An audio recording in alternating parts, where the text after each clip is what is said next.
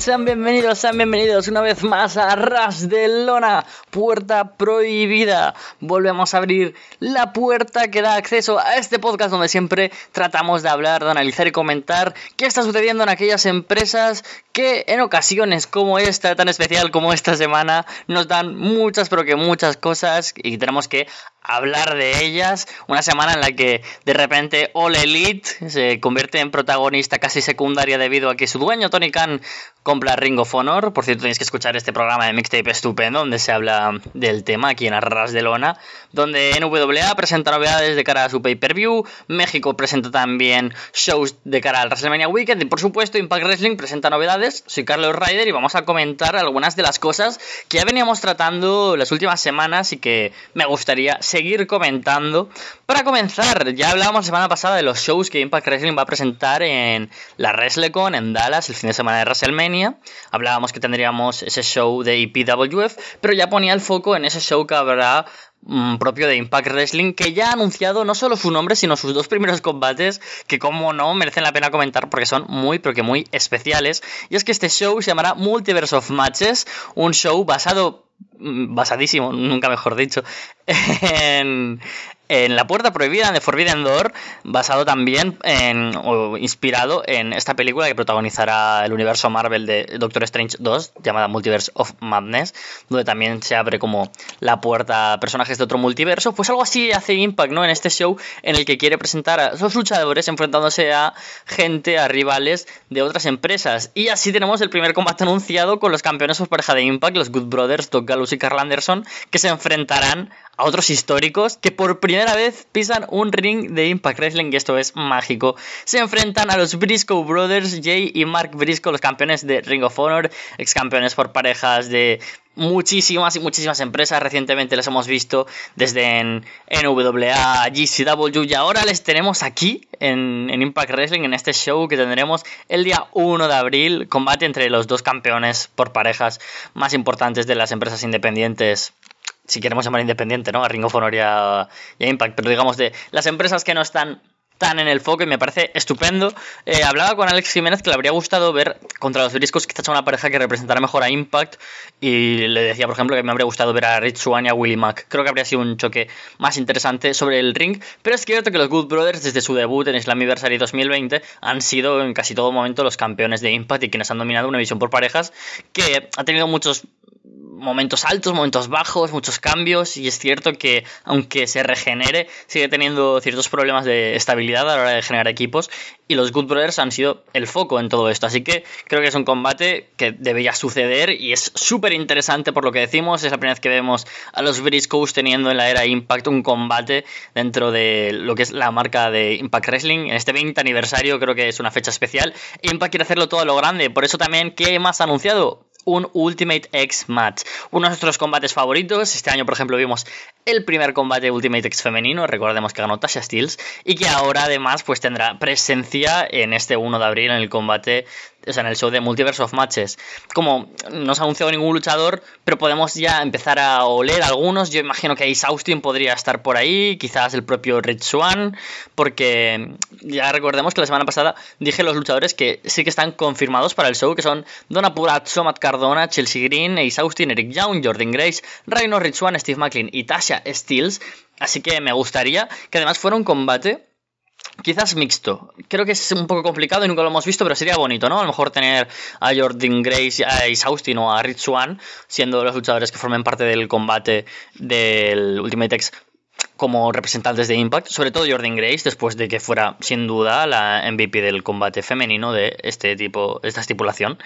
Y que además, pues me gustaría que haya representantes de varias empresas, ¿no? Pues quizás, mm, no sé, Demonic Flamita representando a Ring of Honor, tengamos a Drago, por mencionar a otro mexicano, o a Aerostar, de los que sabemos que van a estar en el fin de semana de WrestleMania, representando a AAA, que tengamos pues a gente también de NWA, de GCW, de MLW, de Elite.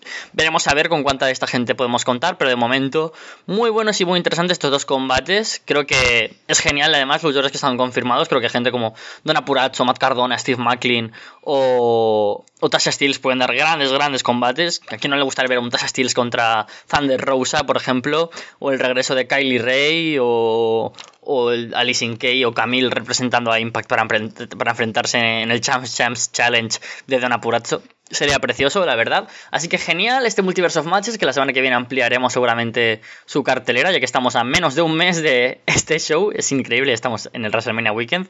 Así que genial Impact por ese lado, que también eh, presenta novedades, aunque sea solo de una manera más burocrática, al confirmar que se van a quedar como comentaristas presentes, ya estables, la pareja de Tom Hannifan y Matthew Ridwood, el Drama King, que ha presentado un nivel muy bueno en la mesa de comentarios. Ambos yo ya comentaba hace unas semanas que tenían una química especial, que parecían amigos fuera de la de la pantalla, con sus coñas, con su timing, muy bien cómo se han compenetrado ambos. La verdad es que habían trabajado anteriormente en WWE y aquí ahora se nota una soltura y una comodidad muy buena. No quiero decir que Dilo Brown haya hecho un mal trabajo, de hecho Impact considera lo mismo que yo, que su trabajo ha sido bueno y que ha sido positivo, ha sido un cambio a favor, pero que Dilo ahora, sobre todo con este cambio a la carretera que Impact cada dos semanas está grabando en distintos sitios, desde New York a Louisville, a, pues grabarán en Texas, tenemos un montón de sitios casi semana en semana. Entonces, creo que Dilo Brown, la faceta de productor y estar fuera, digamos, de pantalla es mucho más importante, aunque cuentan con gente súper increíble como Gail Kim, Lance Storm, Jimmy Jacobs, etcétera. Sobre todo, Brown sabemos que es el responsable de la relación de talentos. Por supuesto, junto a ser productor. Entonces, el tener que compaginar estos dos perfiles con el de comentarista, quizás le quita un poco más de tiempo en una faceta que ha sido responsable de traer a grandes luchadores a Impact Wrestling en un momento donde además está tan, tan, tan alta la moral. Quizás es un momento más alto en más de una década.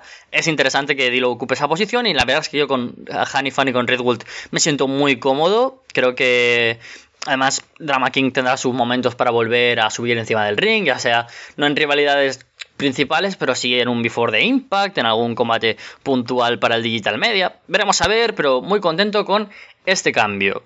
Y ya antes de hablar de la cartelera de Sacrifice, que es el, otro punto fuerte de esta semana, la trataremos repasando un poquito combate a combate y así comentando también qué se ha tratado esta semana. No haremos el análisis que solemos hacer per se del show, pero quiero hablar de algo que sinceramente pues, me parece bastante gracioso y es que Michael Elgin, ni más ni menos que una de las personalidades, iba a decir más polémicas, pero que más asco han dado en los años recientes de el wrestling, quiere denunciar y ha llevado a, a los tribunales a Impact Wrestling por em, perjudicar su imagen. Básicamente, Michael Elgin, de nombre real Aaron Forbel, ha denunciado a Impact por 5 millones de dólares como compensación de daños de imagen por, por básicamente por no haber sido usado de Impact Wrestling desde junio de 2020 hasta su su despido. Como recordaréis, se le dejó de usar cuando entró la polémica del Speaking Out, como resultado de que saliera su nombre, que ya estaba muy, pero que muy manchado por ciertos tratos en Japón dentro de, de, su etapa allí y también, por supuesto, en su escuela, y ya está muy pero que muy manchado. Se despidió a gente como Dave Christ, a Joey Ryan y a Michael Elgin. Posteriormente también se le acabaría despidiendo. Elgin lo que acusa a Scott y a la empresa de que esta investigación que llevaría a ver si realmente Elgin era culpable eh, le apartó de televisión y eso ha perjudicado su imagen y en Japón le dejaron de buquear y en Noah mm, ya no le trataban igual por, por este problema. O sea, algo súper estúpido porque, como sabemos, ah, ha sido una de las personas más polémicas dentro del mundo del wrestling, que ha tenido múltiples casos. El más reciente, bueno, los dos últimos más recientes, recordemos esa vez que decían que había desaparecido, que había un problema con, con eso. Y realmente no es que hubiera desaparecido, hubiera pasado algo grave, sino que simplemente era, yo, o sea, Michael Elgin haciendo cosas de Michael Elgin, o en julio del año pasado, que recordemos que fue arrestado por por violar ¿no? la orden de alejamiento de su exmujer. O sea, como una persona que legítimamente sabemos que se ha comportado tan mal y ha tenido tantos casos tan problemáticos que han sido denunciados, tiene esta cara dura. Evidentemente esto no llegará a nada, pero bueno, quería comentarlo simplemente para decir de nuevo que Michael Elgin apestas. Y ahora sí, vamos a hablar ya de, Impact Wrestling, vamos a hablar ya de Sacrifice, el evento que dos semanas después de No Surrender ya se presenta de nuevo en el Impact Plus, esta noche, en el 5 de marzo de 2022, desde el Old Forster Pariston Hall de Louisville. Y el evento que cuenta primero con dos combates para el Countdown to Sacrifice, ese pre-show gratuito en YouTube de media horita. Tenemos a Lady Frost contra Giselle Show, que continúan esa pequeña rivalidad que están teniendo. Por cierto, siempre digo show, pero ellos pronuncian Sha. Es verdad que se escribe Shao, pero cuando teníamos a, a Samuel Shaw, el, el, que ahora es Dexter Loomis, se pronunciaba Shao, o sea, extraño, ¿no? Bueno, la cuestión fonética aparte es que estas luchadoras que también han tenido por medio un cruce ahí con Deona Purazzo que podría estar semi implicada en una posible rivalidad posterior con de nuevo Lady Frost en una revancha o incluso Giselle Show se enfrentarán ahora en esta rivalidad secundaria que creo que es bueno porque ambas luchadoras son de los fichajes recientes junto a Masha Slamovich que quieren llamar la atención con Masha están teniendo un plan más a largo plazo ahora estar venciendo semanas tras semanas a otras rivales y a estas pues ya desarrollar sus personalidades sobre todo me interesa la de Giselle Shaw porque es un perfil muy parecido al que puede tener ya Tenil Dashwood o The Influence. Entonces, aparte de ser una ególatra vanidosa diva, creo que habría que buscarle algo más. Se me hace un poco repetitiva. Veremos a ver, la luchadora es imponente, es alta, tiene un buen físico dentro del ring, creo que es bastante estable, así que Veremos a ver qué sucede con esto. Yo creo que una victoria para Lady Frost también sería interesante. Y sobre todo ahora sería colocar a estas luchadoras junto a otras con más experiencia. Mencionaba Dora Purazzo, pero también podría ser Chelsea Green, podría ser Tasha Steele y Savannah Evans, podría ser Jordan Grace o incluso un hipotético regreso de Su Jung, ahora que ya ha sido madre, por cierto, enhorabuena, tanto a ella como a su pareja Rich Swan, y que volviera a los rings. Sería interesante. Pero bueno, tenemos este combate, además de precisamente Rich Swan al que comentaba, formando equipo con Willie Mack contra los integrantes de Honor Rumor, Mike Bennett y Mike Taven, acompañados por eh, Maria Canelis Bennett. Creo que este combate es muy interesante, sobre todo dentro del ring. Mike Bennett y Mike Taven me encantan dentro del ring son, son una brutalidad. Es campeones también por parejas de NWA, de Ring of Honor. Recientemente ambos. Creo que contra Swan y Mac, que son bestiales dentro del ring, pueden tener una gran química. Ya lo demostraron en el main event de No Surrender. Y ahora un pasito más adelante. Justo este combate que no tiene mucha más historia que seguir la rivalidad entre los ataques continuos entre los miembros del el Team Impact y Honor No More. Es un combate que podría haber sido perfectamente parte de Impact, pero que aquí pues ya te llama a querer ver el show, por lo menos viendo un combate que será atractivo y que calentará al público y me parece una eh, decisión ideal. Y entrando a la cartelera, ¿qué combates tenemos? Tenemos primero Jay White contra Alex Shelley un combate que ya llama la atención por el regreso de Alex Shelley, un poco extraño, ¿no? Como desapareció de repente cuando toda la pandemia, quiso que hasta que no se estabilizara no volvería a Impact, de repente le vimos en MLW, ahora regresa aquí para esta atracción especial, Veremos a ver qué es lo que pasa con Shelly. Pero la verdad es que es un combate que es una pena que no hayan desarrollado como historia porque sabemos que Jay White fue alumno de Alex Shelley. Básicamente fue su mentor. Es como si ahora tuviéramos, yo qué sé, MJF contra Brian Meyers o Chris Statlander. Sabemos que son gente que ha entrenado en Creata Pro, que es la, academia de Brian Meyers junto a Pat Buck, pues Alex Shelley, que también ha sido mentor de gente como Oli Moriarty, de Ben Carter o de o de Trelamar, pues se enfrentarán aquí. Pero White, que es un alumno avanzado, tendrá un rival a la altura que creo que puede destacar sobre todo en lo técnico y en lo ágil. Creo que puede ser un gran, gran combate, sobre todo para un Jay White que siga posicionándose como una de las grandes estrellas. Creo que tanto en el caso de Jay White como el de Jonah es quizás demasiado pronto para enfrentar a Moose, pero creo que después de este show ya podrían tener un pasito más adelante para querer aspirar a grandes historias o grandes combates de noches de ensueño, tanto de especiales como de pay-per-views. Así que buen combate el que espero aquí, también con el regreso de Alex Shelley, que sería bonito verle de nuevo junto a Chris Sabin. Que eh, Chris Sabin no participará en este show, por cierto, no pasa nada, también pasa con William Morrissey, quería comentarlo, con Matt Cardona, que es bueno, ¿no? Que Impact también tenga esa versatilidad a la hora de poner a luchadores y dejarse a otros fuera, también pues, Ace Austin, eh, Mike Bailey, que son interesantes y que vemos en casi todos los shows, en combates importantes, y que aquí sin embargo no están, me parece bien porque así alternas un poco, eso es genial. Luego otros combates que tenemos, eh, no titulares, Jonah contra PCO, no se ha desarrollado mucho, esta semana Jonah venció en apenas segundos a Johnny Schwinger en otros squash, PCO aparecía después y acababa apuleado por Jonah, que le aplicaba también un tsunami, pero PCO, como is not human, nunca mejor dicho, se levantaba, se volvía loco y echaba a Jonah fuera del ring. Creo que es un combate que puede ser bueno, pero también me pasaba eso con el de Black Taurus y se me quedó un poco corto, sobre todo porque, aunque era muy físico y quería que se mataran a golpes, y es lo que quiero con PCO y Yona, creo que el, cardio también va a ser un problema, sobre todo pues con un PCO que ya a su edad tiene ciertas carencias. Pero bueno, un combate que puede ser muy épico y puede ser muy divertido y que de nuevo creo que acrecentará a un Jonah que aparte de vencer casi en segundos a todos sus rivales, tiene que empezar a tener Mm, ya rivalidades de peso, aparte de la que tuvo con Alexander. Me gustaría que vaya ya directo a un Moose, o una revancha hipotética Jake Something, Rhino, no lo sé, algún luchador de, poder, ¿no? Que le luche de tú a tú. Luego, hablando de Rhino, pues se enfrentará a Eddie Edwards, que después de hacer este turn heel y unirse a los Honor No More, se enfrenta al luchador al que atacó en primera instancia en ese main event de No Surrender. Misma historia que comentaba con Rich y Willie Mack contra Honor No More, están continuando esto. Y que aquí a lo que más apuntamos es que Alicia Edwards tenga una pequeña aparición, o por lo menos que se caliente ese asunto que, que lleva que no solo Eddie Edwards ha hecho el turn y ha dado la espalda a Impact, sino que también tenga el conflicto contra su propia mujer y todo lo que representa Impact Wrestling.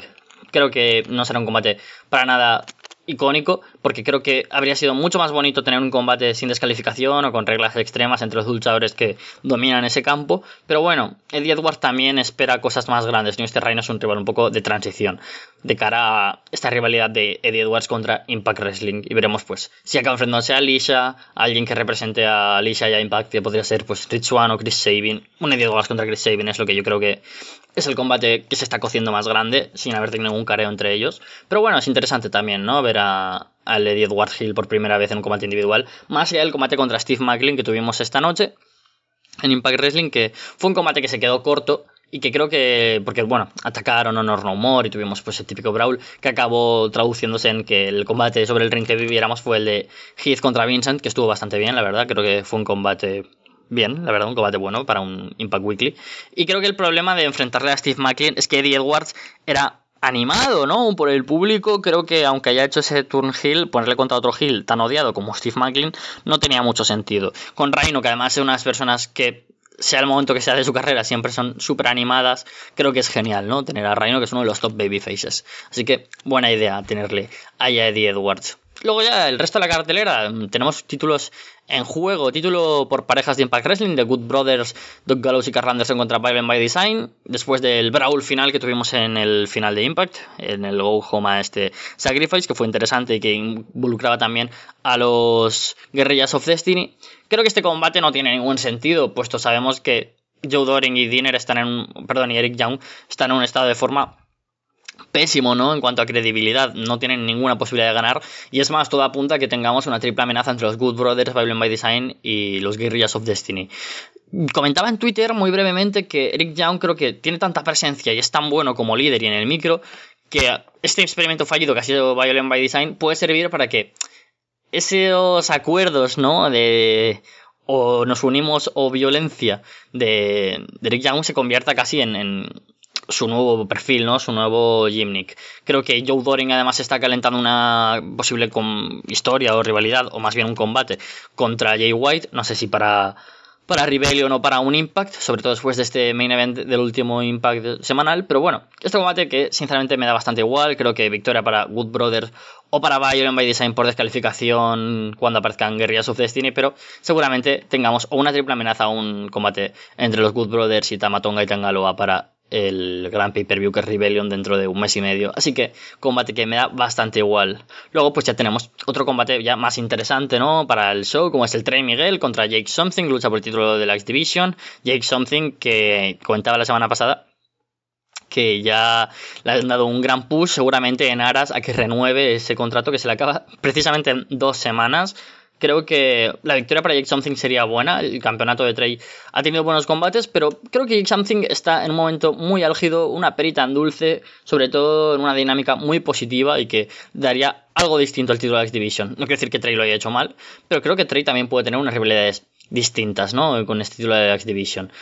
Trey a lo mejor lo esperamos como un gran recambio para Josh Alexander, que tenga una gran historia detrás, con grandes combates y grandes defensas, pero sinceramente Jake Something me parece que es un gran momento y con eso pues arreglarías totalmente esas posibles dudas que tenga a la hora de renovar y que sobre todo creo que el mismo problema que tuvo Rojit Rayu que se marchó precisamente porque pensaba que de un año a otro había subido mucho su estatus y no veía acorde esa renovación a la baja en cuanto al sueldo. Y con Jake Something yo imagino que también habrá que rascar algo de dinero antes de que se vaya a una gran empresa porque sí que creo que Something no es como otros jugadores como yo qué sé, Rojit Rayu o Ace Romero, que no veía tan triunfando en otro lado, pero Something sí que tiene muchas más cosas que podrían ser buenas tanto para All Elite como para WWE, por ejemplo.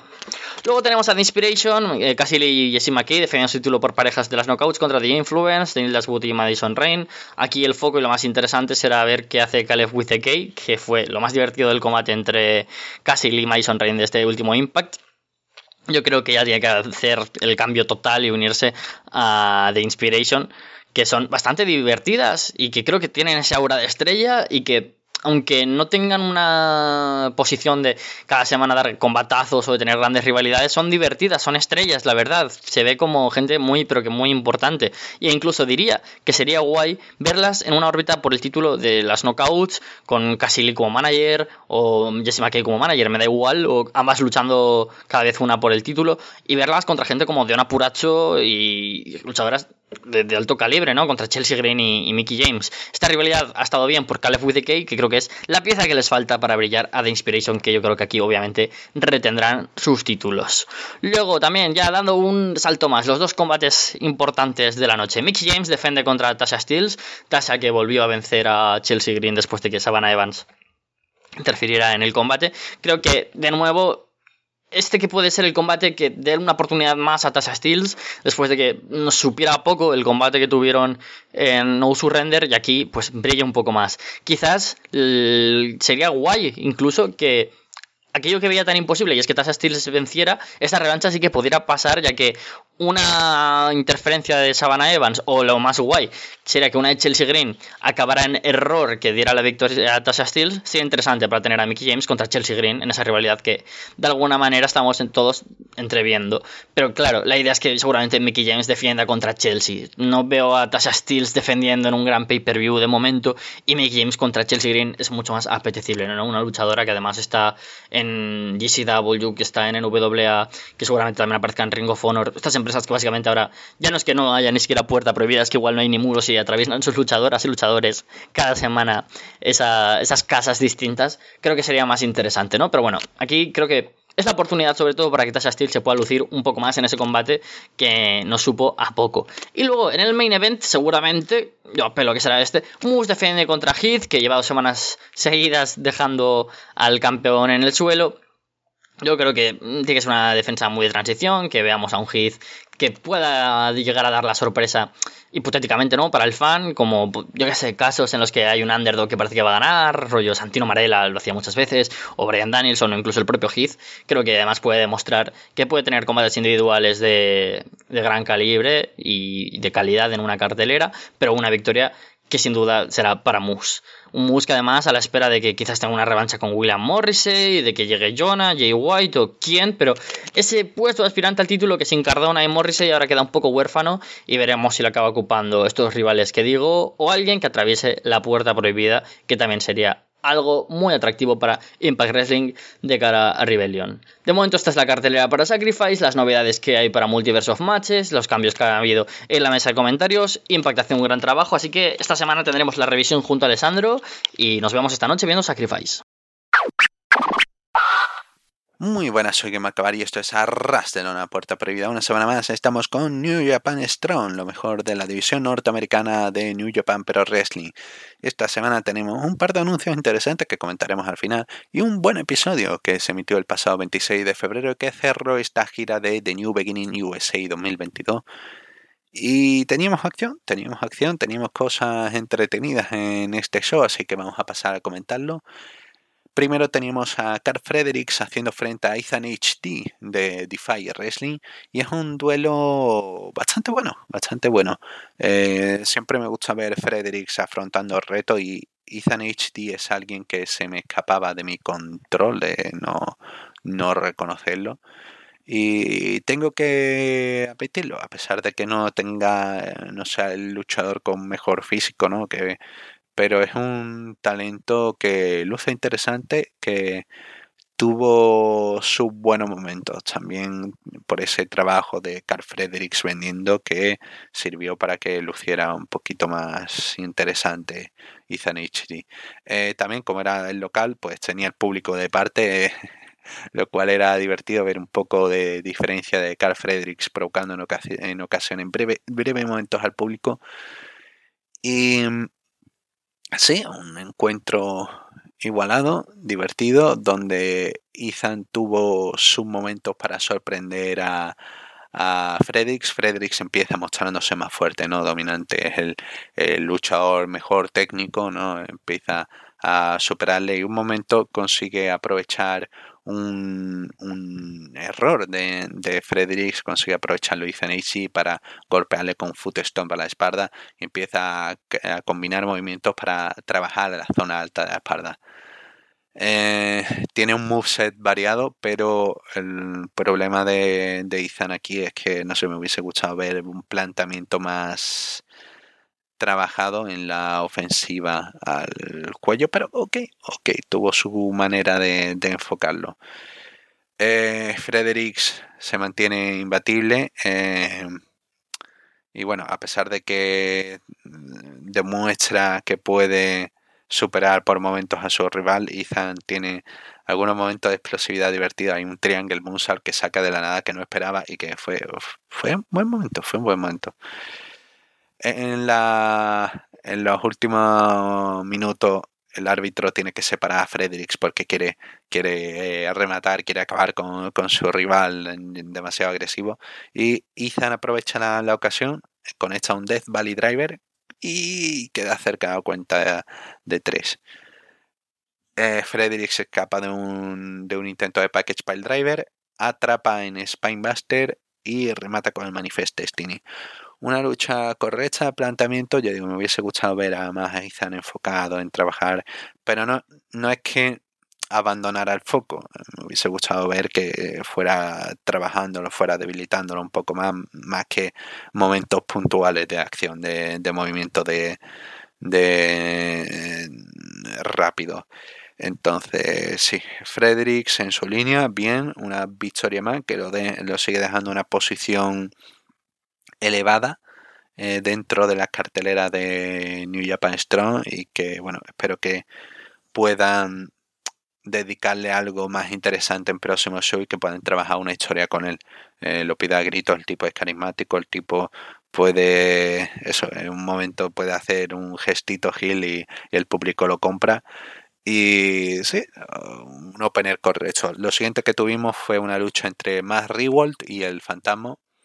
Y antes de empezar, Rewalt agarra el micrófono, insulta al público de Seattle y eh, dice una línea que eh, es tremenda línea. Eh, Kurt Cobain tuvo una gran idea. Kurt Cobain tuvo una gran idea para, para eh, librarse de, de, vivir en Seattle. Fantasma responde, no, no, no, no. El único que puede meterse con el público soy yo.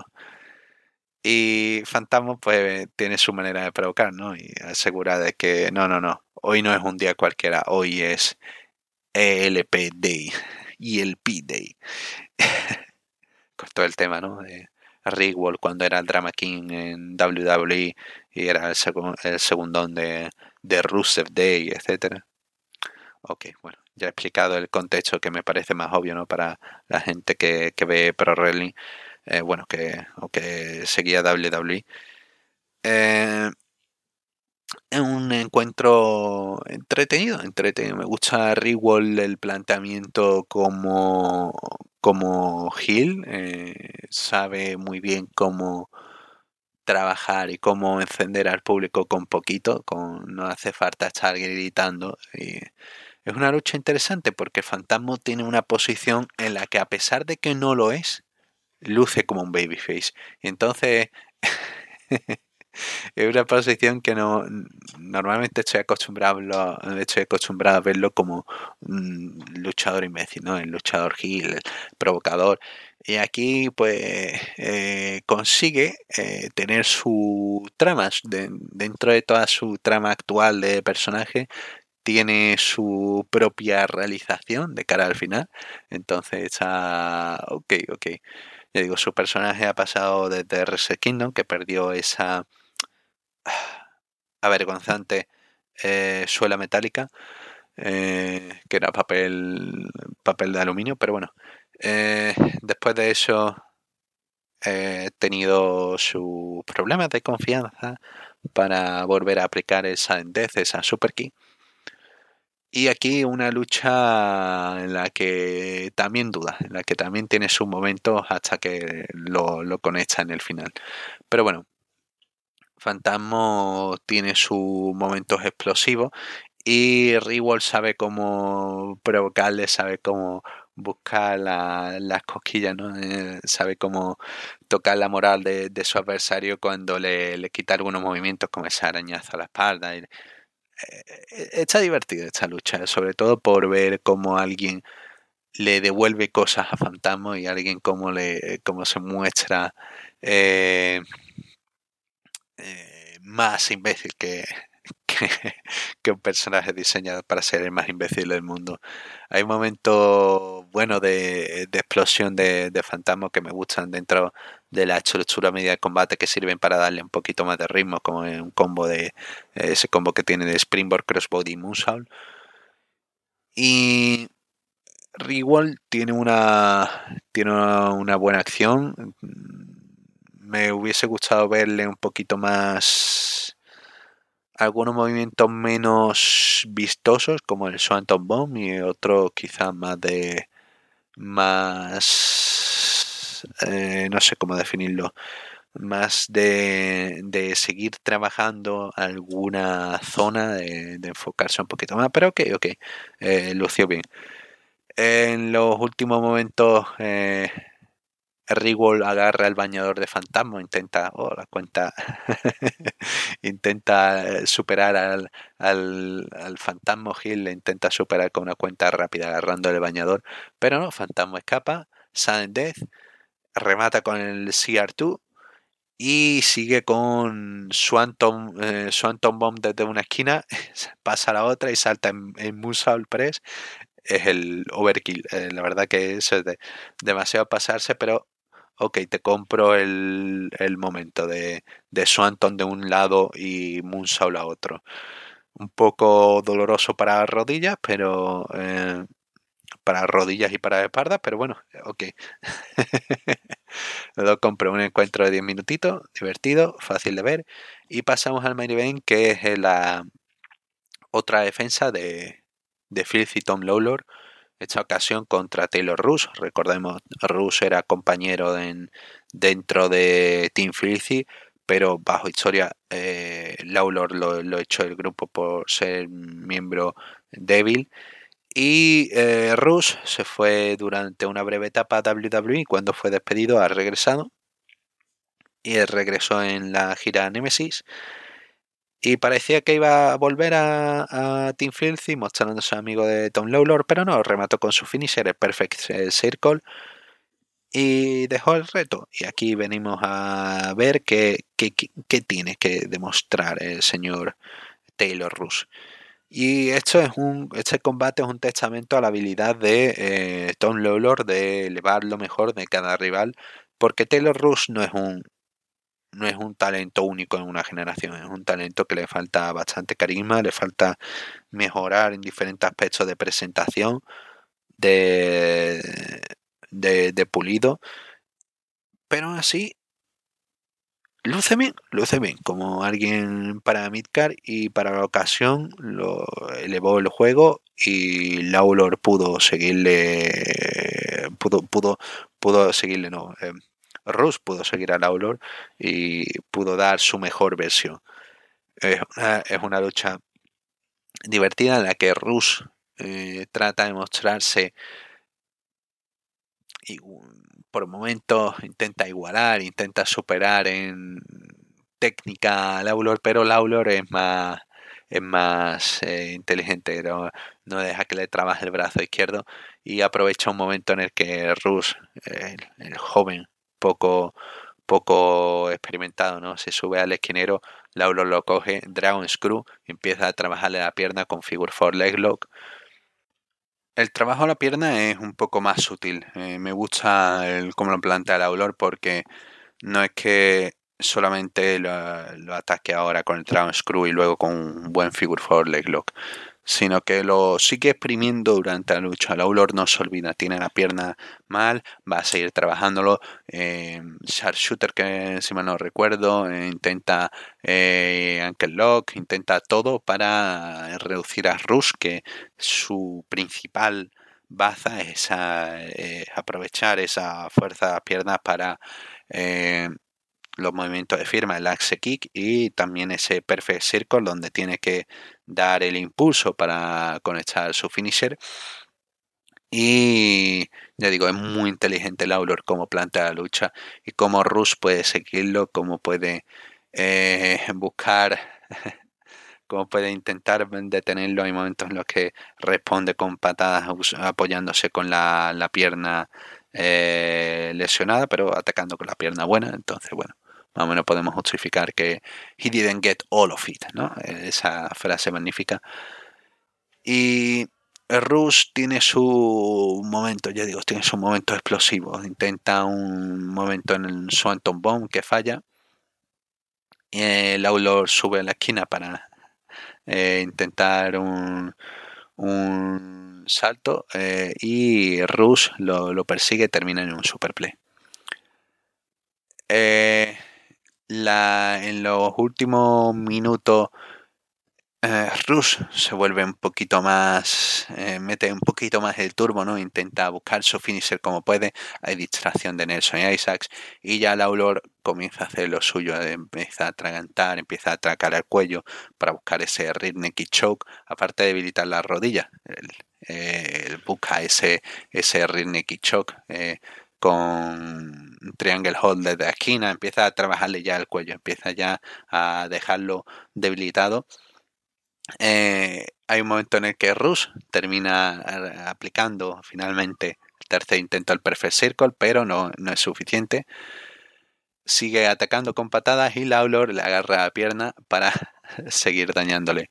Rush intenta eh, igualar con a su rival y lleva la lucha al ring, lo lleva a la ras de lona, intenta atraparle un plata, pero Laulor no, no, no, no, no, le deja, escapa, patea la rodilla dañada eh, para que quede postrado frente a él, lo atrapa con cruce de brazos, los cruza, remata con un potente rodillazo a la nuca y finalmente el Nick Choke, victoria de Tom Laulor muy buen encuentro, buena defensa de, Tom Lawlor y una lista y ya digo, saca la mejor versión de, sus rivales eh, en cuanto no, como en este caso de Taylor Rus, como que son talento medio, zona media alta que pueden dar esas ocasiones, los eleva hacia arriba. Y cuando son buenos talentos, cuando son talentos que que tiene una gran habilidad, los, eleva mucho más, eh, como sucedió el caso Leo Rush o eh, Fred Rosser, que fueron dos tremendos encuentros.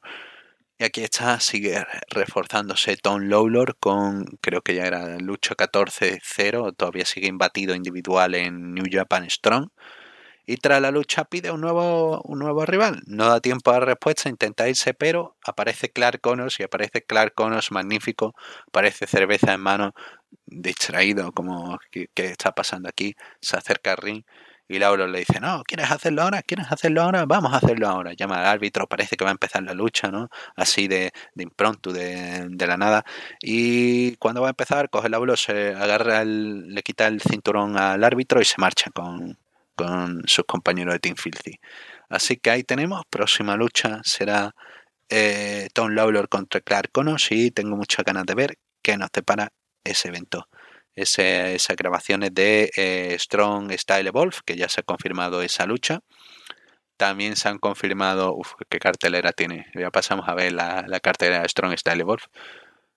Eh, show que se realizará el 20 de marzo y que ya habíamos comentado ¿no? la semana pasada que iba a haber otra lucha, otro reto abierto de Jay Watt en esta ocasión contra otro agente libre, eh, Renarita contra Yeliza, Blake Christian contra Swerve de Riles y Máscara Dorada, Máscara Dorada contra TJP. En esta ocasión se unen cuatro luchas, ese Tom Lawlor contra Clark Connors por el campeonato Strong, que tengo muchísimas ganas de ver.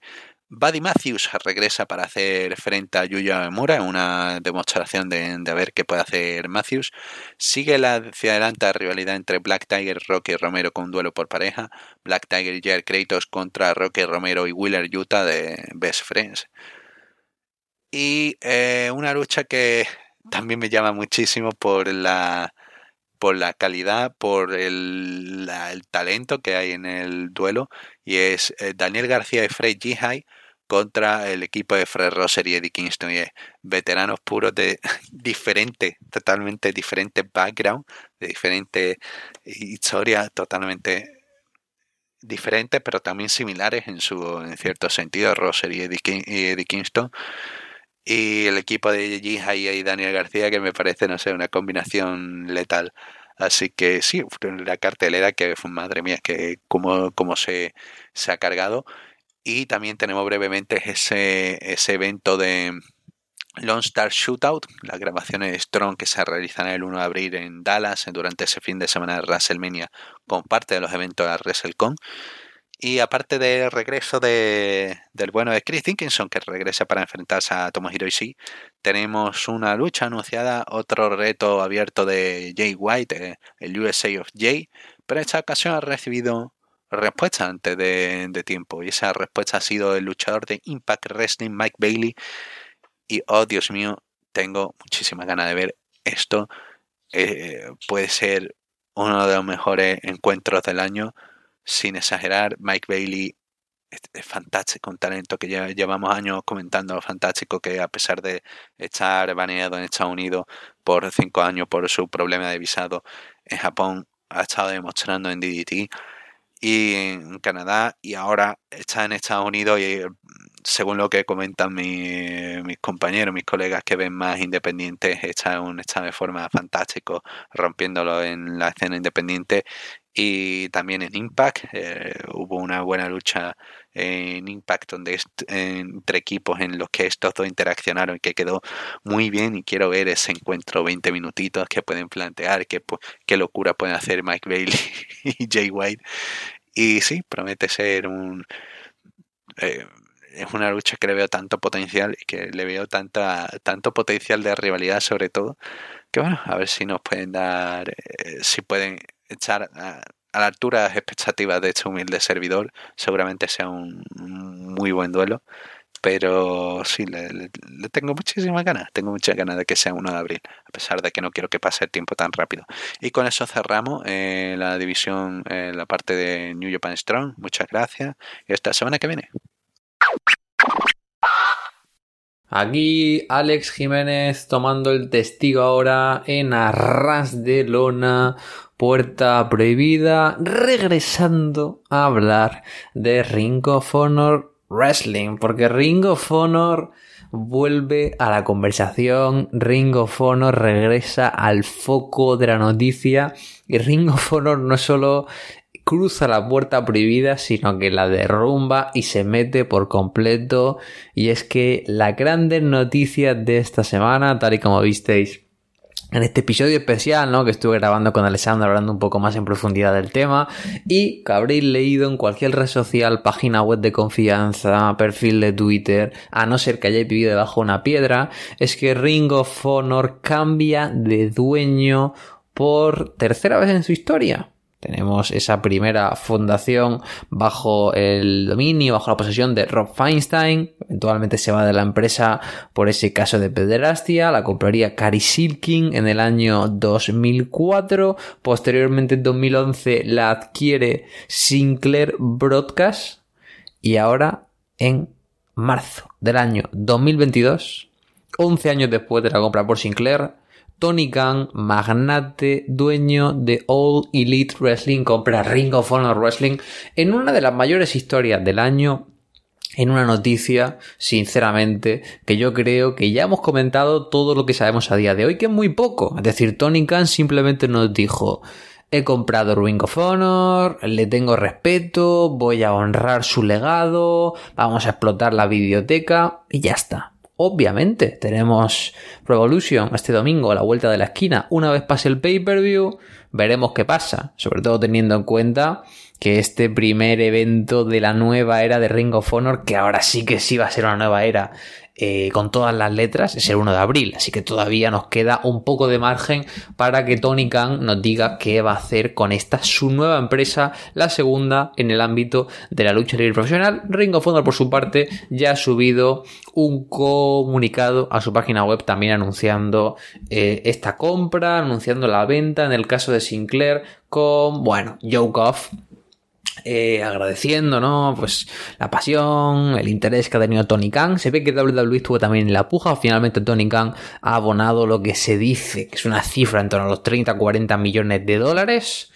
Y tiene Ring of Honor, ¿no? Que es una de las grandes marcas de la historia del pro wrestling norteamericano. Eh, yo lo comento siempre, ¿no? Para mí es la marca más influyente de pro wrestling del siglo XXI, en el sentido de decir que sin Ring of Honor no habría empezado a modelarse este nuevo perfil de luchador fuera del molde en WWE, en las grandes ligas. Sin Ring of Honor no hubiera llegado, hubiera llegado tan rápido la influencia del puro Resu a partir de Noah y Dragon Gate a la generación de finales de los 90, principios de los 2000. Sin Ring of Honor, NXT no habría tenido en qué espejo mirarse y sin Ring of Honor los chicos, los padres fundadores de All Elite Wrestling no habrían podido conocerse y empezar a hacer sus pruebas como lo fue en 2019 All In 2018, 2018 diría 2018 All In ese evento que lo empezó todo producido por Ring of Honor con Cody, con The Jambacks.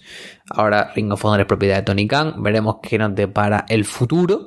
Pero antes de meternos en eso, ¿no? Que yo creo que ya habrá momento para discutirlo más largo y tendido, pues vamos a hablar un poquito de lo que sabemos de Ring of Honor a día de hoy, a nivel de eh, operacional que ha estado anunciando Ring of Honor estos días, porque hace un par de semanas que no hablamos, eh, tenemos la clase completa del Salón de la Fama ya anunciada, de Briscoe Brothers, Brian Danielson, Samoa Joe y CM Punk. Danielson y Punk, luchadores ahora de All Elite Wrestling, Joe Agente Libre y The Briscoe Brothers, campeones mundiales en parejas de Ring of Honor. Veremos qué pasa con estos cinturones, veremos si finalmente aparecen en, en Dynamite, si hay crossover o no hay crossover. Pero bueno, tenemos este eh, primera promoción del Hall of Fame que creo que está muy potente. Hemos visto los especiales en televisión abierta de cada uno de los luchadores. Con Joe contra Kobashi, Danielson contra Nigel de Unified, con eh, Joe contra Lizal de Manhattan Mayhem, con The Briscoe Brothers contra Cody Rhodes y el actual campeón mundial de All Wrestling Hammond Page. Muy buenos combates que hemos visto en abierto. Y este fin de semana pues vamos a tener un episodio especial, ¿no? Con toda la promoción con momentos de todos los luchadores, un episodio que va a estar eh, conducido por Ian Riccaboni, comentarista, y el embajador de Ring of Honor, Cary Silkin, que por cierto estuvo en Jacksonville, ¿no? El día en el que Tony Khan anunció la compra de Ring of Honor, dando el visto bueno, ¿no? Recordemos que Cary Silkin desde 2011 no tiene ningún tipo de cargo real o ejecutivo en la empresa, pero eh, sí que tiene un puesto honorífico, ¿no? Como padre fundador y como para mí la persona más importante de la historia de Ring of Honor, así que un Hall of Fame bastante bonito. Vamos a ver cómo evoluciona. Y Super Caro of Honor a la vuelta de la esquina, porque lo curioso es que dos días antes de anunciarse la compra de Ring of Honor por parte de Tony Khan, que no de parte de All Elite Wrestling, ¿vale? Dos días antes se anunciaba que Ring of Honor iba a grabar para televisión el 10 de abril en Filadelfia, que tenía fechas pactadas con pabellones hasta final de año, que iba a seguir el modelo de las indies pagando por aparición, y estuvieron anunciando combates para Super of Honor el 1 de abril, que por cierto, eh, las entradas para Super of Honor 2022 en el Curtis Coolwell Center de un suburbio de Dallas, Texas, se han movido bastante rápido. Estaban un poco paralizadas las entradas por entre los anuncios y ahora obviamente estar bajo el paraguas de All Elite, que creo que le va a dar pues un base y una relevancia muy muy importante, eh, ha permitido que las entradas se vayan moviendo. Y claro, sobre todo sabiendo que All Elite nunca hace eso el fin de semana de WrestleMania porque considera que no necesita aprovecharse del bus de WWE pues es muy curioso, ¿no? Que Ring of Honor, que es la segunda marca de Tony Khan, sí que va a tener que estar en el WrestleMania Weekend, porque la primera empresa que empezó a hacer social WrestleMania Weekend, que empezó lo que al final acabó siendo toda esa fiesta de independiente, fue Ring of Honor, en el año 2006, con ese Supercar of Honor. No, perdón, en el año 2004, con At Our Best. Y ese enfrentamiento entre Samoa Joe y Briscoe en Steel Cage y luego ya posteriormente en 2006 con esa extravaganza que fue Super Car of Honor, que fue ese Dragon Gate Challenge, que fue ese Better Than Our Best en Chicago y también en Chicago que tuvimos shows de IWA Mid South con un Loki contra Necrobatcher que yo creo que está gratis en YouTube que os recomiendo. Pero bueno, después de esta divagación eh, Super Car of Honor del año 2022. Buena pinta, la verdad. Eh, Queen McGay se marchó, como ya comentamos, a NXT Level Up WWE. Así que ahora vamos a tener como host, más que como host, como entrevistadora de backstage a Denise Salcedo, una personalidad bastante conocida en el mundo de YouTube en redes sociales, colaborador habitual de Fightful, en show de GCW está haciendo tanto de ring announcer como de comentarista invitada. A mí no me gusta, sinceramente. Me parece una, una, persona que tiene una felicidad un poco impostada que no es de mi agrado, pero no voy a reconocer que tampoco lo hace mal. Así que Denise Salcedo que va a estar por aquí, eh, Super Calofón, los combates confirmados que ya teníamos, Jonathan Gresham contra Bandido, por los campeonatos de Ring of Honor para unificar al verdadero campeón mundial de Ring of Honor, The Briscoe Brothers con un reto abierto por el campeonato mundial en parejas de Ring of Honor y un tercer combate que se ha confirmado, por un lado Alex Zane a su regreso en el caso de, que se recupere de la lesión que sufrió en Los Ángeles con GCW la semana pasada, sufrió un par de cortes en un su primer tuvo su primer deathmatch contra Jimmy Lloyd y se le metió un poco de cristal que le dañó en la zona del párpado muy cerca del ojo y también en el brazo y tuvieron que operarle de urgencia, está bien, pero no sé si va a llegar a tiempo. Y su rival va a ser el debutante Swerve Saint Strickland, conocido como Isaiah Scott para los más despistados en WWE NXT. Eh, la gente que me conozca un poco sabe que yo soy un enamorado de Saint Strickland. Eh, su último fin de las indies antes de recalar en WWE, que fue el fin de semana de WrestleMania en el año 2019 en Nueva York, Estuve ahí, fui como a 4 o 5 shows a verle luchar, o sea, soy un fan súper, súper grande de Shane Strickland que ahora, pues ni más ni menos, que va a estar aquí dando en Ring of Honor, así que bastante hype, enfrentándose a Alex Shane, esperemos que sí. Y fuera de esto, por luchadores confirmados, se anunció la presencia de Joe Hendry y el debut de Ninja Fucking Mac, que me parece un high flyer súper bueno. En Underground Fede y Alessandro, pues le comentan bastante por las locuras que hace por GCW. Está este fin de semana en Alemania, eh, participando en el fin de semana del Karat Gold, de WXW, ahí en Oberhausen. Eh, va a estar petándola por el fin de semana de WrestleMania, se anunció su debut en Japón de la mano de Noah, así con talento súper, súper interesante. Y veremos cómo sale todo, pero bastante ganas de ese Super Car of Honor del año 2022 y este reinicio de Ring of Honor que sí que pinta reinicio real y parece que me permitirá volver aquí semana con semana comentando con vosotros la actualidad. Para terminar, deciros que Terminus, la empresa de Jonathan Gresham y Baron Black celebró su segundo show en Atlanta el pasado 24 de febrero. Hicimos la previa hace dos semanas. Dije que haría la review, no voy a hacer la review porque sinceramente el primer show me dio mucha bajona y el segundo show le he preguntado a gente que lo ha visto, estuvo bastante en la línea de un show con una producción bastante cutre, combates que no llegan a, despegar, se apuesta por el wrestling puro, pero luego hay muchos empates, interferencias, hubo un referí que hizo eh, boche un final y lo despidieron jugando a piedra, papel, tijeras en mitad del show, o sea, esto es súper raro, con deciros que el mejor combate puntuado en Cage Match es Gresham contra Santana, y básicamente tiene un 6 y 6 votos, pues ya no podemos hacer la idea. Que no juzgo, no igual estuvo entretenido, pero podemos decir que todo ese hype que había en torno al primer show pues se ha diluido por completo. Así que con esto acabo mi pildorita de Ring of Honor Wrestling. Yo creo que nos estaremos escuchando muy a menudo porque hoy sí que sí, más que nunca Ring of Honor vive, la lucha sigue, con esto me despido y dejo con mi siguiente compañero aquí, donde si no, en Arras de Lona, Puerta Prohibida. ¿Qué tal amigos de Arras de Lona? Les habla desde México su amigo Salvador Chava Rodríguez. Estamos ya en los primeros días de marzo al momento que estoy grabando esto y se viene bastante actividad. Obviamente las empresas grandes son las de mayor perfil, AAA, ya retoma grabaciones, el Consejo Mundial tiene su segunda función en cuanto a trascendencia del homenaje que se, bueno el, el, la conmemoración por el aniversario de la empresa viene ahorita en marzo el homenaje a dos leyendas. Y esta semana me enfocaré en la cuestión independiente pero vamos con los temas para no aburrirlos y avanzar con la agenda. Comienzo hablándoles de AAA presentó esta semana o en días pasados Dos luchas nada más en su programa semanal, es entendible, parte de aprovechar todo el material. Ya tendrá actividades en Tamaulipas, viene la función de Mérida que se pospuso a inicios de enero por la pandemia y tuvo un combate dentro de este concepto de Marvel lucha libre de Aragno contra Aragno, evocando el meme que puede encontrarse de los Spider-Man señalando Obviamente también la última película con Tom Holland, la reunión con los otros Spider-Man, Andrew Garfield. Y aunque la lucha es buena, uno podría ser casi seguro fue hijo del vikingo, fue la primera lucha que se grabó durante el pasado evento de Rey de Reyes. Y el otro luchador tengo mi duda, podría ser Commander, pero tiene bastante similitud en físico, similitud, perdón, en físico con Hijo del Vikingo, quizás sea Astrolux que ha tenido ahorita participación importante en Estados Unidos.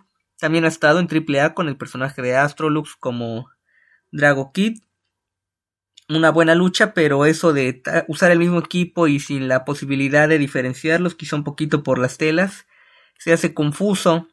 Y ese concepto de Marvel lucha libre que tratan de meterlo a la fuerza podría usarse de una forma pero no tan forzada. Han usado buenos luchadores, combates interesantes. Los principales han sido con Aragno precisamente por ese hijo del vikingo que ha logrado afianzarse con el personaje.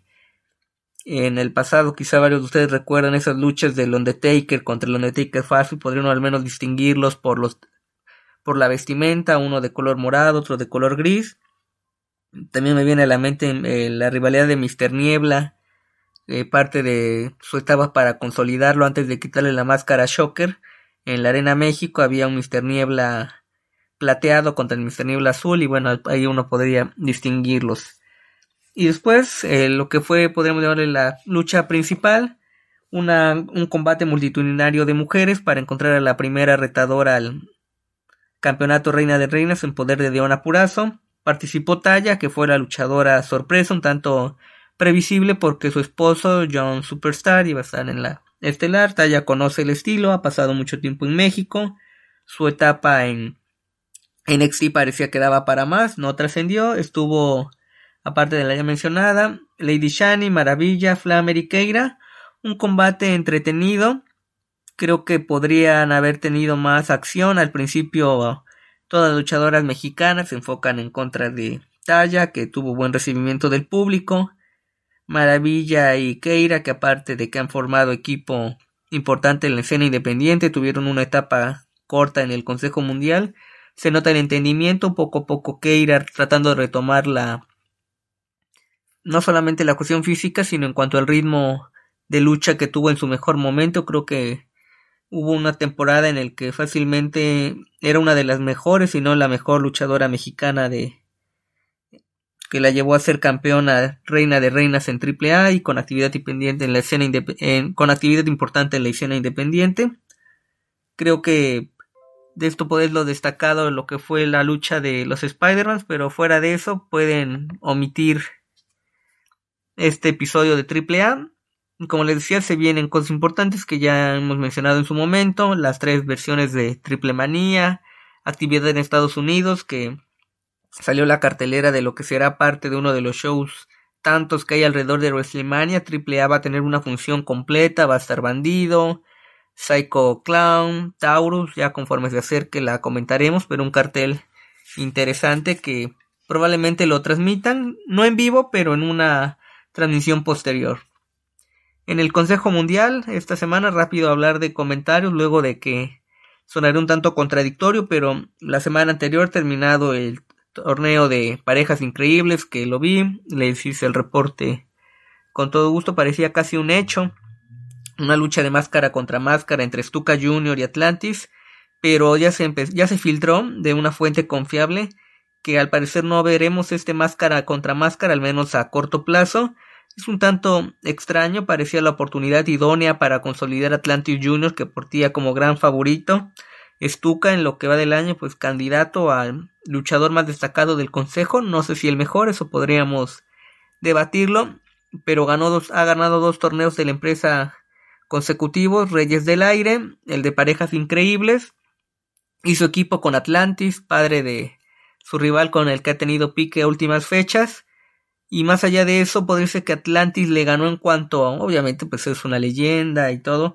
En cuanto a notoriedad a Tuca Jr., creo que es entendible, al menos si trataron de eh, no explotarla al 100 esta rivalidad, pero parecía que era el respaldo complementario para un cartel que no pierde interés de homenaje a dos leyendas, de lo que ya eh, seguro veremos la lucha para encontrar nuevos campeones mundiales de tríos de la empresa. Era en su momento la nueva generación dinamita, se van a AAA y quedan vacantes. También el regreso a México de TJP. Creo que con su participación, independientemente del resultado, podría anunciar que más gente de New Japan venga a México. Y esta semana les decía al comienzo de mi intervención enfocarme a cosas bastante destacadas en la escena independiente, pueden encontrarlas sin mayor problema haciendo una breve búsqueda por internet. Y quiero empezar a mencionarles el debut de Microman en MLW. No es reciente, fue hace un par de días, pero es uno de los combates más divertidos que he visto. Fue una especie de relevos increíbles a lo que hacía AAA en su momento, a diferencia de que era un exótico, un luchador de talla normal, un mini y una mujer. Aquí estuvo Microman acompañado por el dragón. No estoy seguro de quién sea el dragón. Quizá es séptimo dragón que había firmado contrato con MLW, un luchador de mexicano originario de Guanajuato que sufrió una lesión en un accidente en moto y no había tenido actividad. Pero bueno, estuvo acompañado de Aramis y Microman pues eh, causando furor contra el público de Texas. Estuvo con otros luchadores que conocen el estilo latino, obviamente Ares, que es luchador top en este momento. Mini Abismo Negro Jr., un luchador que se le, se le vieron cuestiones interesantes, aunque parece que es ajeno a AAA. Y Gino Medina, que hombre de ascendencia latina, ya ha tenido participación incluso con otros luchadores mexicanos en la zona norte del país. Casi media hora de combate, pero bastante divertido para que lo revisen. En el grupo internacional Revolución están la búsqueda de nuevos talentos, el tryout, inspirados un poco en lo que hace WWE. Tuvo un evento bastante largo para iniciar sus funciones de jueves, una modalidad que no la usa con regularidad, pero que no podríamos decir que es algo ajeno. Casi cuatro horas de transmisión, bastante pesada. Tengo que admitir que no vi todo el evento por cuestiones de tiempo. Y un formato curioso porque la mayoría son combates manos a mano, salvo algunos en triangular y que dependiendo del resultado, un panel de especialistas, Ivana Moreno, parte de la familia que lleva años manejando la arena Naucalpan, Black Terry, luchador experimentado, uno de los profesores oficiales de la empresa, y el Pantera, se encargan de dar su voto para elegir qué luchador sigue avanzando dentro del torneo.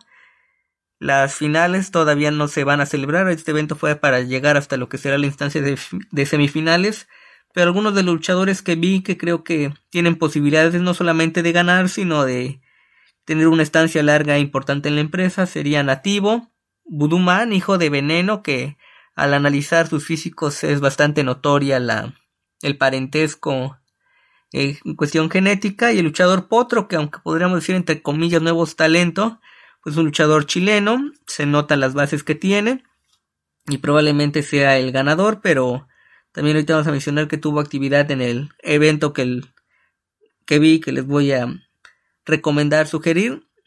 Y lo principal de eso del tryout, que mencionar luchadores que no son tan conocidos, creo que sin menospreciar su trabajo, pues podemos omitirlo.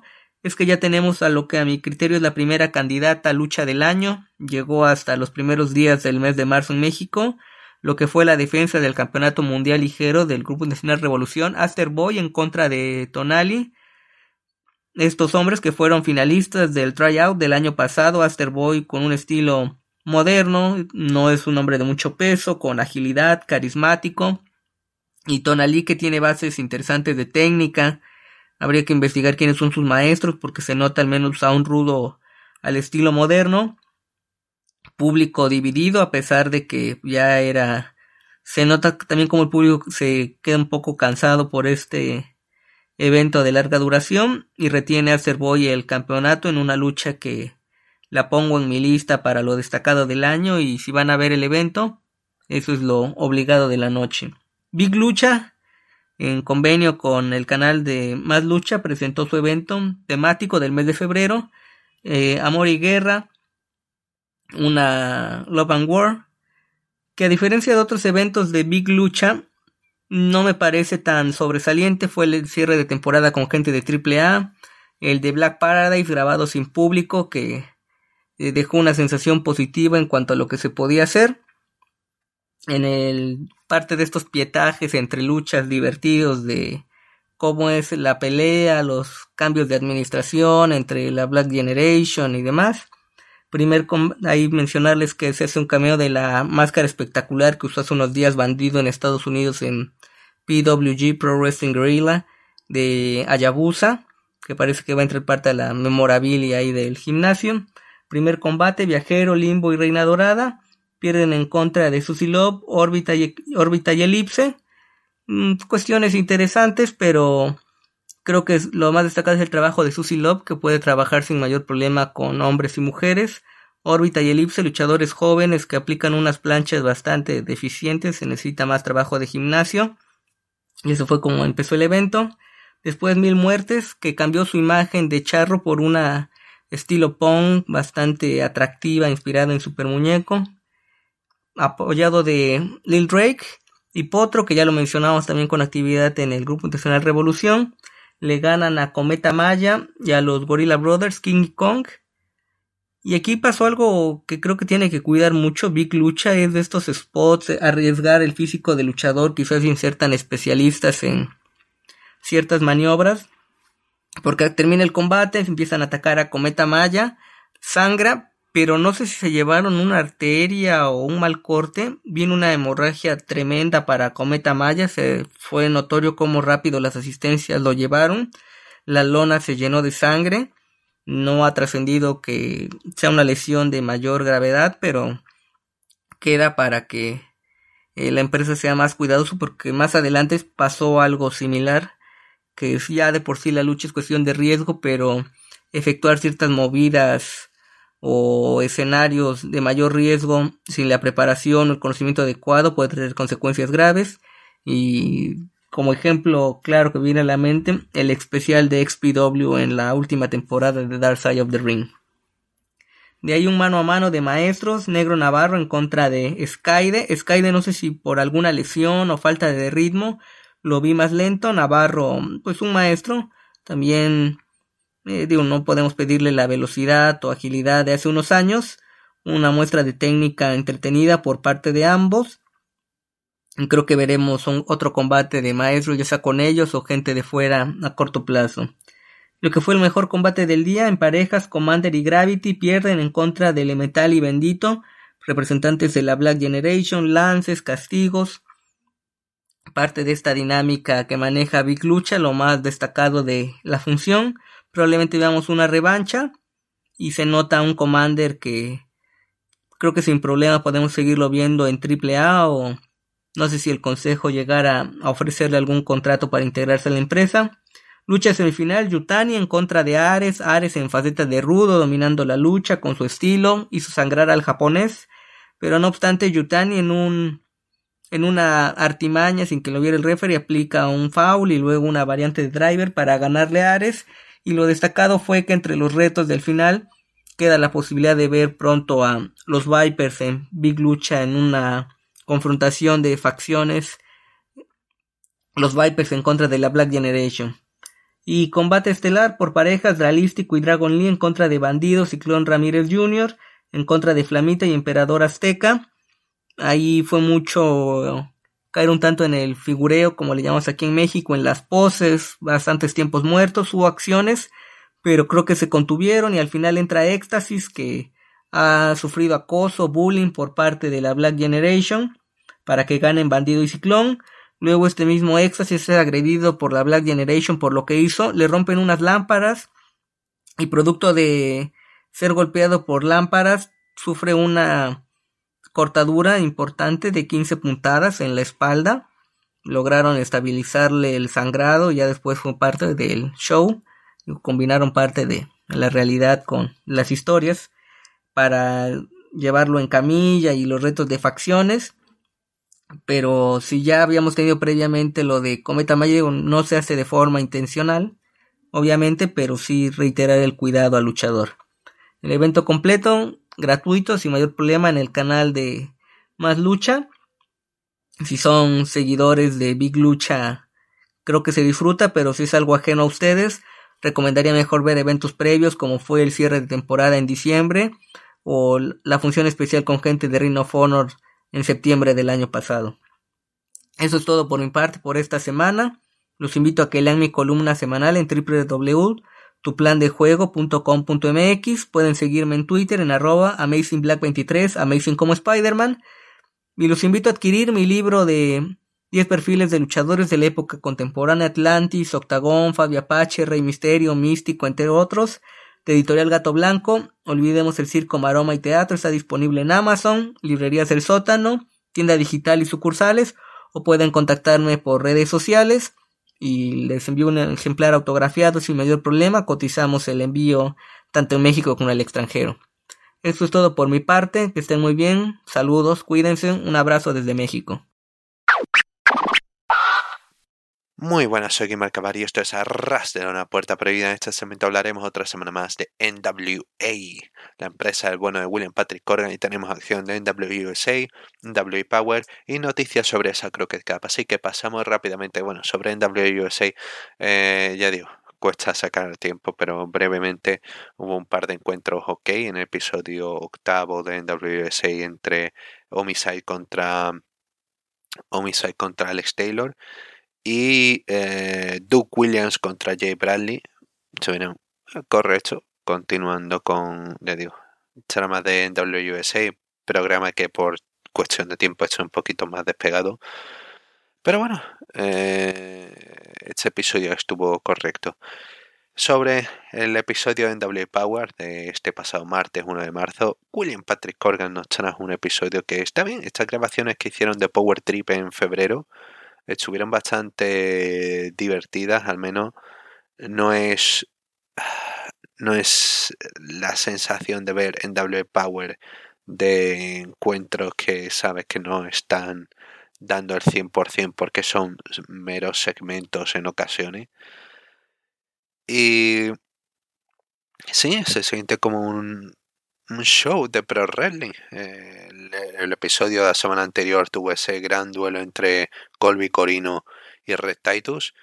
Y el de esta semana no tiene un encuentro que sobresalga que sea maravilloso, pero sí es una línea correcta de, pro wrestling, de, show en el ring.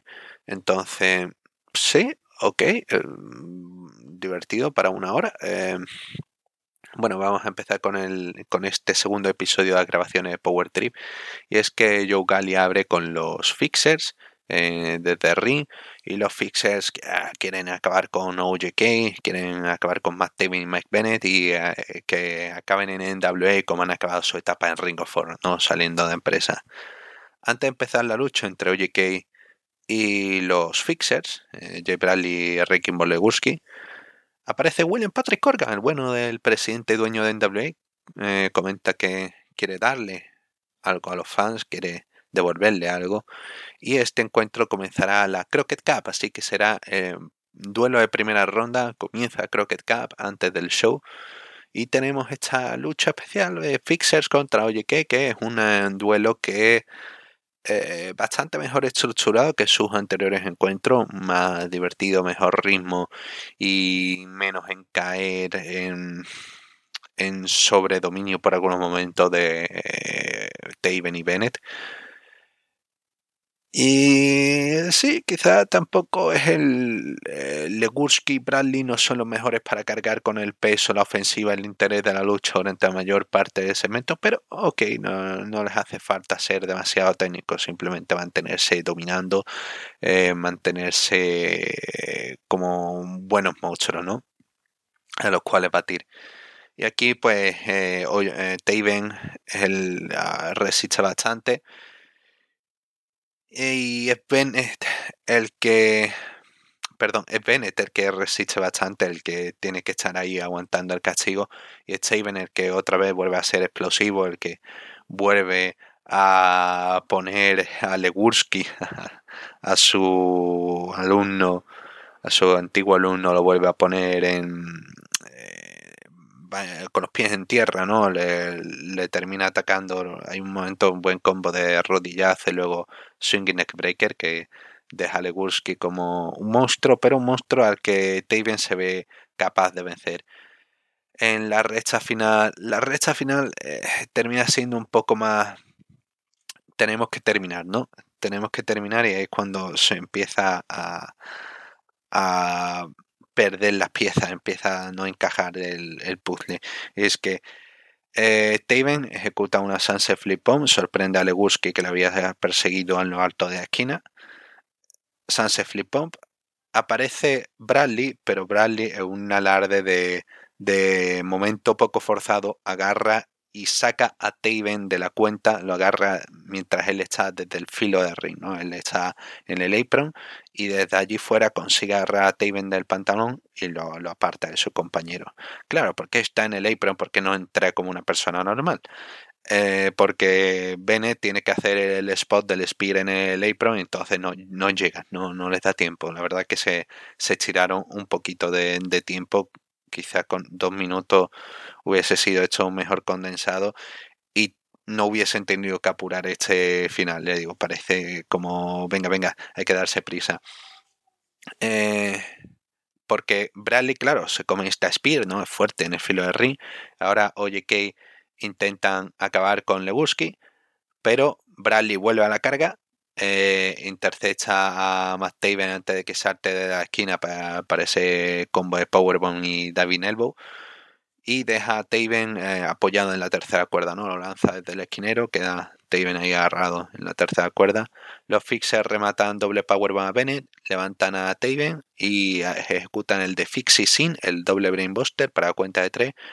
Un encuentro ok, no es el mejor del mundo, no es no, no va a hacer historia, pero es una lucha entretenida, así, para un semanal de, de relleno, ¿no? De opener monstruos, hills, comportándose como medio monstruos. Quizá hubiese sido mejor un final un poco más dominante, pero bueno, ok, vale. Eh, Bradley, eh, me creo, vale, que Bradley pueda resistir el, el, Spear y se recupere tan rápidamente. Ok, ok, perfecto. Eh, lo siguiente que tuvimos fue segmento de, eh, de Pope, eh, recordando esa buen, buenísima promo de hace un par de semanas que ya comentamos. Y es que hoy quiere vengarse y tiene oportunidad contra Mike Knox. The Pope regresa a ring y es una lucha bastante entretenida, bastante entretenida. Pope tiene la mayor parte del dominio y es un poco un cambio de paradigma, ¿no? Yo esperaba que Nox fuera aquí el que le dominara, el que jugara Magno con el ataque al cuello, a la cabeza, para, oh, sí, te, te la, te, hicimos la, conmoción. Hay un momento en el que eh, Pope aparta los, unos escalones metálicos y pensaba que lo iban a usar por, por eso de que la conmoción vino con los escalones metálicos. No, al final no se usan. Eh, y se ve un lado más agresivo de Pope. Pope intentando usar una silla, pero que al final decide no hacerlo. No, eh, quiere pasarse demasiado agresivo. ¿no? Eh, el meme. Eh, Nox, para la, poca acción que tiene, ok, se muestra correcto. Y la recha final Pope contraataca, comienza con echar golpes, sale un momento, saca cinta americana, se la ata al brazo.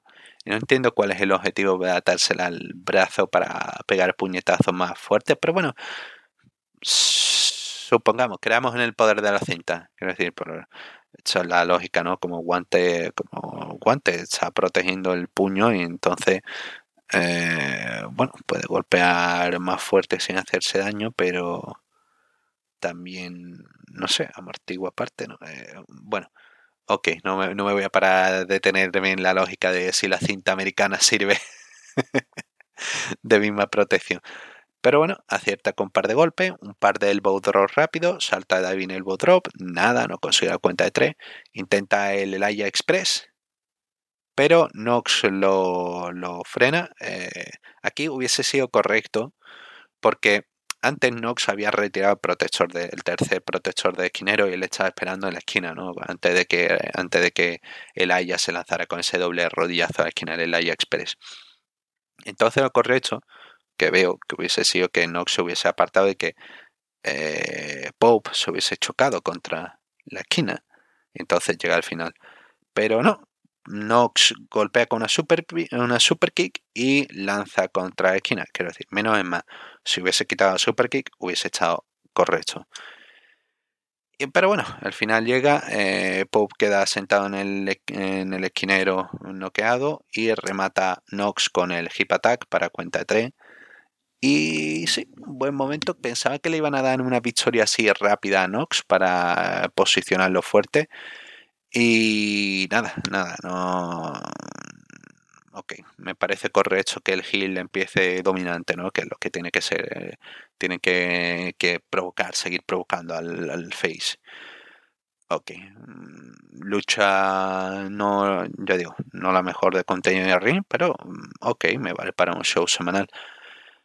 Y lo que tenemos en el main event, quizá la mejor lucha al día, Anthony Mayweather contra Chris Adonis. Aquí tengo varias preguntas porque Mayweather es el público local, ¿no? El, luchador local, el público, el público está con él, el público empieza a gritar Crimson, Crimson. Y uno duda de por qué diablos ha cambiado de nombre de Crimson a Mayweather. Pero bueno, después también canta Mayweather, así que, ok, lo, compramos, compramos el cambio de nombre por algún motivo. Eh, Adonis tiene acción, pero esperaba eh, ver a Latimer. Creo que Latimer estaba ah, tenía prohibido aparecer en, en Rinsa, en los alrededores de Rin, así que bueno, ok, justificamos eso. Pero sí me hubiese gustado ver, aunque fuera, yo que sé, alguna interferencia, algún tema de strictly business, ¿no? Para algo es tan strictly business y, no sé, esta hubiese sido oportunidad perfecta para meter a un nuevo miembro. Pero claro, el final tiene que ser el final. Esta lucha estaba planeada para hacer otra cosa, no una defensa de Chris Adoni. Esta era una lucha para que Mayweather se luciera, para que eh, dominara, para que se mostrara como un auténtico campeón y al final termina siendo un campeón. Hay varios momentos que me gustan, como cuando Mayweather conecta un, el Spinebuster para preparar el diving elbow drop y al poco eh, es el Adonis el que se lo devuelve. Me gusta que los luchadores sigan una, lógica en torno a, un movimiento que puedan rescatarlo para seguir contando una historia ¿no? de, tú a tú, de, de igualdad. Eh, tras varios intentos de Master Lock, Adonis consigue aplicarlo, pero Mayweather eh, lo, lanza fuera del ring. Adonis regresa. Eh, Mayweather eh, escapa del último Master Lock que finalmente lo, cierra y da la vuelta en un roll-up, cuenta 3 y victoria. Anthony Mayweather campeón en su en su en su Oak Grove natal en, en Oak Grove natal en Kentucky. Y ahí tenemos a, bueno, de Mayweather, que es nuevo campeón nacional de NWA. Y la semana que viene tendremos ese duelo entre Trevor Murdoch y Matt Cardona por el Campeonato Mundial Peso Pesado. Así que, ¿qué pasará? ¿Qué pasará? ¿Qué sorpresa nos puede deparar? Hablando de sorpresas, tenemos esa cartelera, esa cartelera, esas cosas que nos esperan para la Crockett Cup, Y es que tenemos varios anuncios, tenemos varias cositas que, eh, que se ha revelado por parte de, de NWA. Eh, recordemos que se anunciaron varias defensas titulares más aparte del campeonato mundial. Tenemos a Tyrus defendiendo contra Ronnie Mac tras ese breve cruce que tuvieron en, en Power. Camille defiende una triple amenaza contra Kylie Ray Chelsea Green.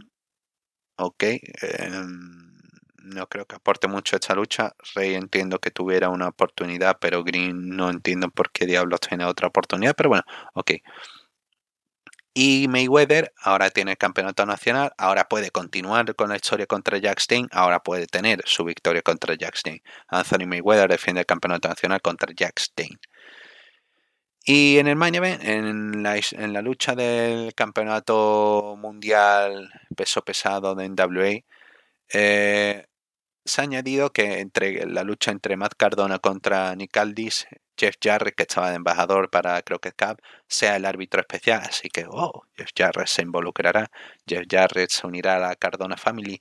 Ah, ¿Qué pasará? ¿Qué pasará? Aparte de eso, tenemos otros anuncios, esas sorpresas de, de, la, de la Crockett Cup se han ido revelando. Doc Williams, su compañero misterioso, pues ha revelado que va a ser Harry Smith, el, el bueno del luchador de New Japan Pro Wrestling y brevemente, eh, bueno, el, el último año brevemente con creo que una aparición en un house show, un dark match. eh, Ahí está el bueno de, de, de, B-Boy Smith Jr., Harry Smith. Eh, también, también, que se me olvida, se me olvida. eh, se ha anunciado a los cuatro equipos que participarán para eh, determinar el último puesto, que tendrán una lucha en la primera noche. Será ese opener un four-way para decidir el último participante. Violence, Fore- Violence is Forever, lo comenté la semana pasada, que era bien sido anunciado. Dominica Rini y Kevin Q.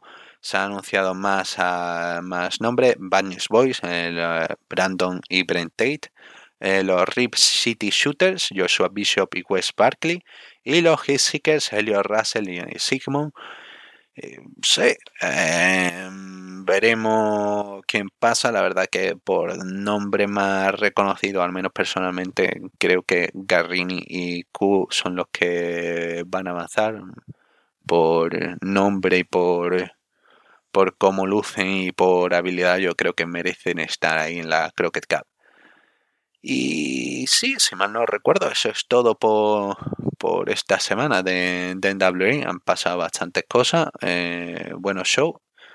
Eh, bueno, son buenos dentro de la línea NWA. Y sí, eh, ha estado correcto y veremos ese que nos depara la Crockett Cup para el 19-20 de marzo. Un saludo y nos vemos la semana que viene.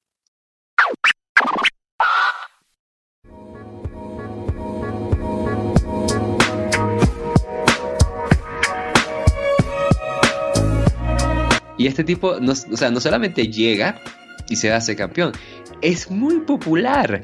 ¿Por qué? O sea, es que yo, yo, yo siento que es muy popular porque a pesar de que es un tipo, bueno, tengo varias teorías, ya las he compartido acá. Tengo otra más que voy a añadir a la lista. Yo siento que este tipo, a pesar de que es un gigante, ¿no? Musculoso y toda la cosa, él es aún así bastante mortal. Ponte a pensar en esto. Estás viendo a Shawn Michaels, que es un tipo bajito, ¿no? Tal vez mujeriego, flamboyant y todo eso.